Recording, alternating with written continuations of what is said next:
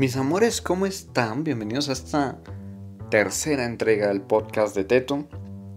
Espero estén muy bien, yo estoy de maravilla y hoy vamos a hablar de billeteras, pero no vamos a hablar de billeteras en específico, sus funciones, nada de eso, sino algo que me tiene muy preocupado y es la cantidad de billeteras que tenemos en Colombia. Tenemos demasiadas billeteras. Calculo unas 16. Mm, no lo sé. Vamos con el tema.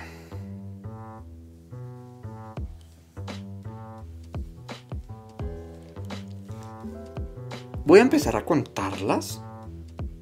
A ver eh, cuántas está. Dai Plata, Neki, Mobi, Te Paga, ClaroPay, Finzi, Coink, Ding, Dale, mmm, Powi, Cobru.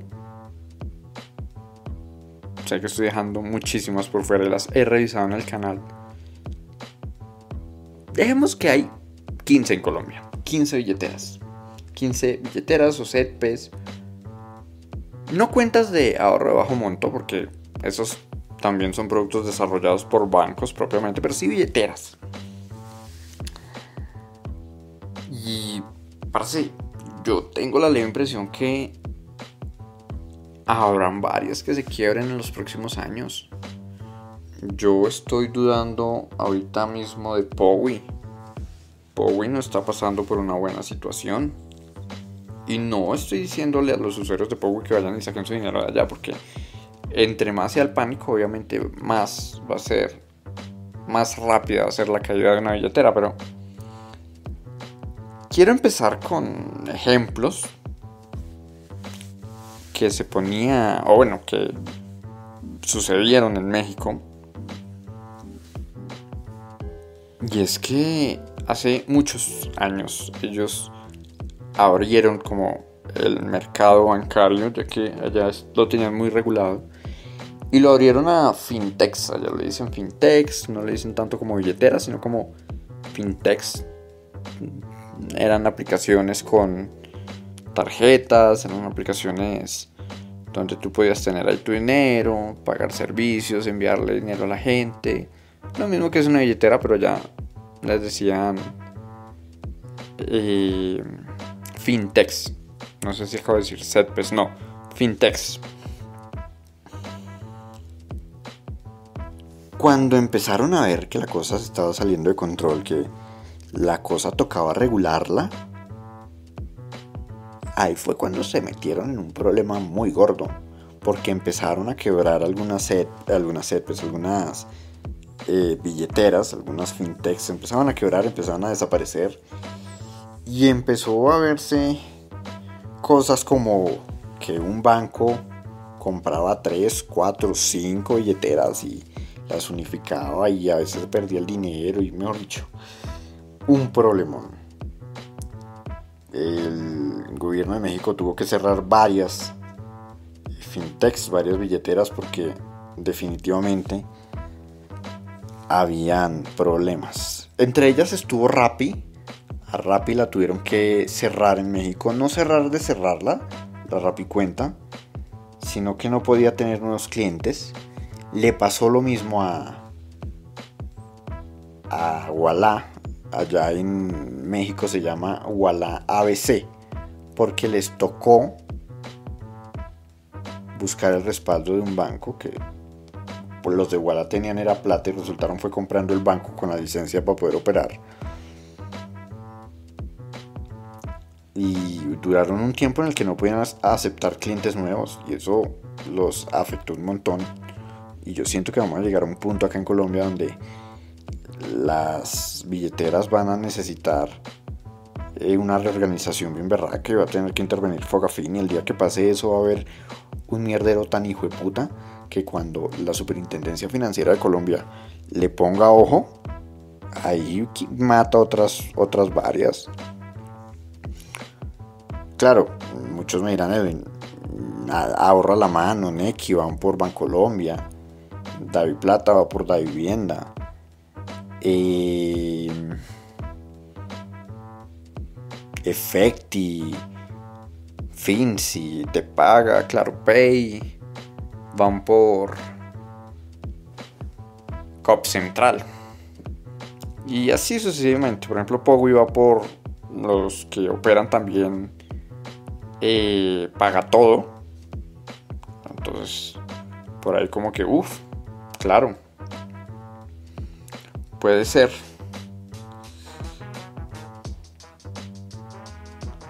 Vamos a jugar con la consola, ya les había dicho, sí, en el podcast anterior puedo pararla. Y seguir con la música. Molestar.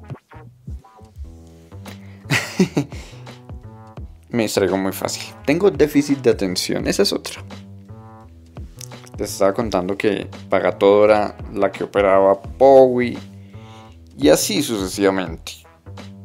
Pero hay empresas que yo dudo, o sea, no estoy diciendo que se vayan a quebrar nada, pero yo dudo de su solvencia y segundo, dudo de su producto.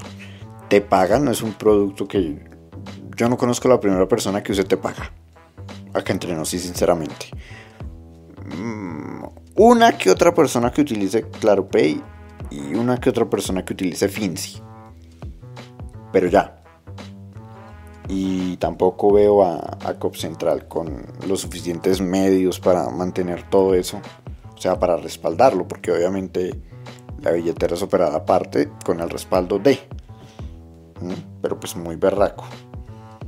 Rappi, por ejemplo, se volvió a dar cuenta bajo monto y se separó de la billetera matriz de David Plata, da vivienda, porque se sabe que tienen el poder, el músculo, pero aún así muy berraco.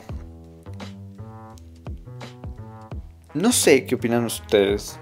¿Será que el mercado se, se regulará solo? ¿Será que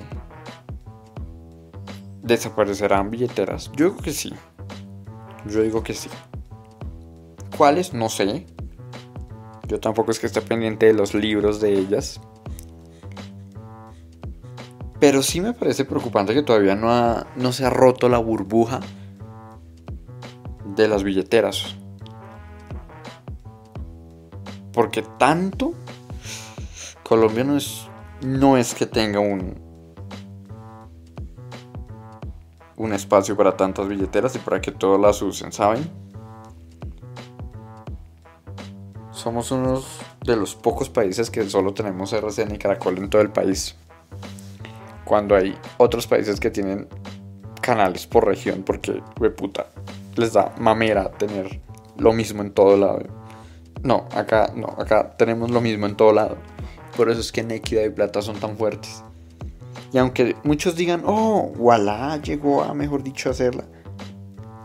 Walla no le va a alcanzar los talones a Nequida y Plata en los próximos 5 años. A menos de que Nequida y Plata la caguen mucho y Walla la haga muy bien.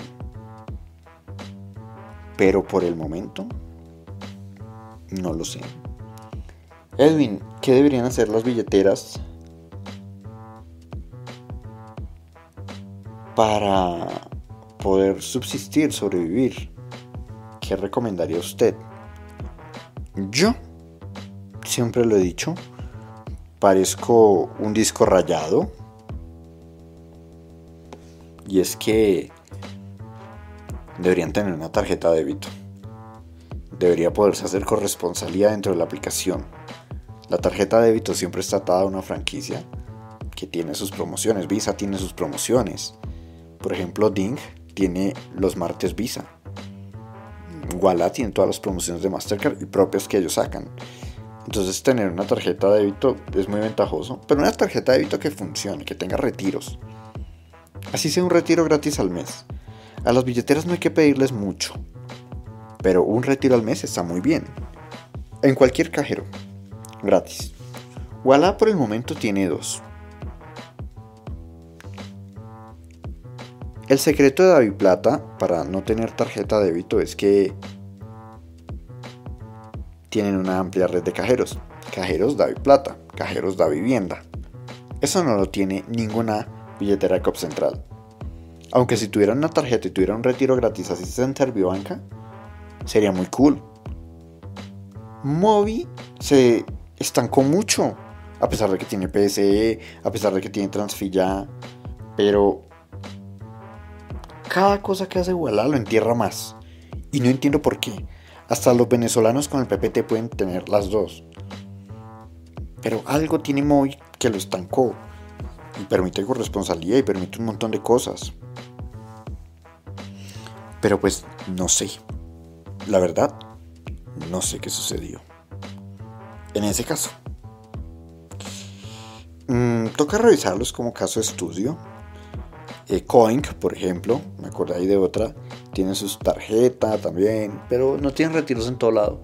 Aunque para ahorrar está muy bien y ha sabido meterse en su nicho. Así que mm, no podemos mal calificarlos. Ding también está como en el nicho de los negocios, aparte tienen su propio datáfono, como Walla. Pero Ding está respaldado por PayU. Entonces ahí pueden generar un sistema de pagos, algo bien chévere, siendo una billetera. Lo que hay es potencial, el problema es que no se ha podido desarrollar. Primero porque el mercado colombiano pues es muy denso y pues imagínate tú invertirle un montón de dinero a un proyecto que puede fracasar. Y ustedes dirán, ah, pero eso es lo lindo del capitalismo. El más fuerte sobrevive. Pues sí, pero ¿para qué arriesgar el huevo si puedo vivir 5 o 6 años más? A arriesgar el huevo, sacar el pollo, o no sacarlo y quebrarme al año siguiente. ¿Mm?